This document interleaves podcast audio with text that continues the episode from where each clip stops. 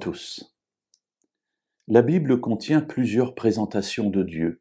Certaines sont faites par les hommes qui parlent de Dieu et qui expriment ce qu'ils ont vu, la relation qu'ils ont eue avec lui.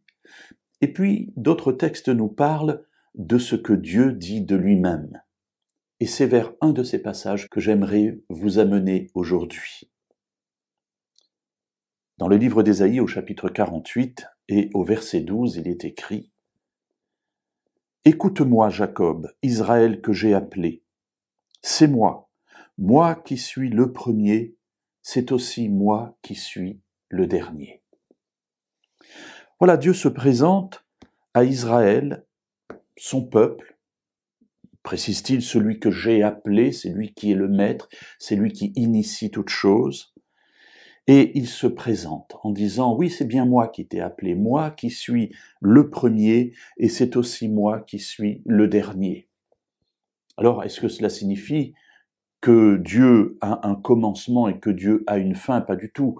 cette formule est là pour dire qu'avant le premier, il n'y a rien, et après le dernier, évidemment, il n'y a rien aussi loin qu'on remonte dans le passé, aussi loin qu'on aille dans l'avenir, il est Dieu, il est celui qui existe de toute éternité.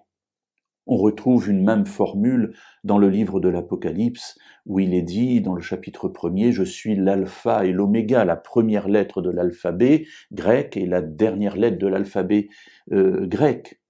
On pourrait dire en hébreu, je suis l'aleph et le tav, je suis la première lettre de l'alphabet hébreu, je suis la dernière lettre de l'alphabet hébreu. Dieu est partout. Dieu remplit tout. Dieu est de tous côtés. Et cela pour moi est un gage d'apaisement, un gage de quiétude.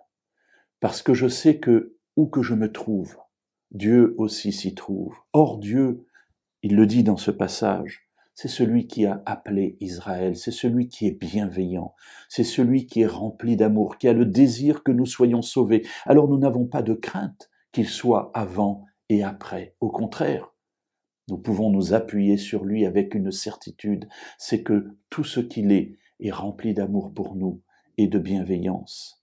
Approchons-nous de lui avec confiance, parce qu'il est celui qui connaît toutes choses, notre passé, notre avenir. Il est donc capable de nous conduire sur des chemins qui sont sûrs pour notre vie et pour notre salut.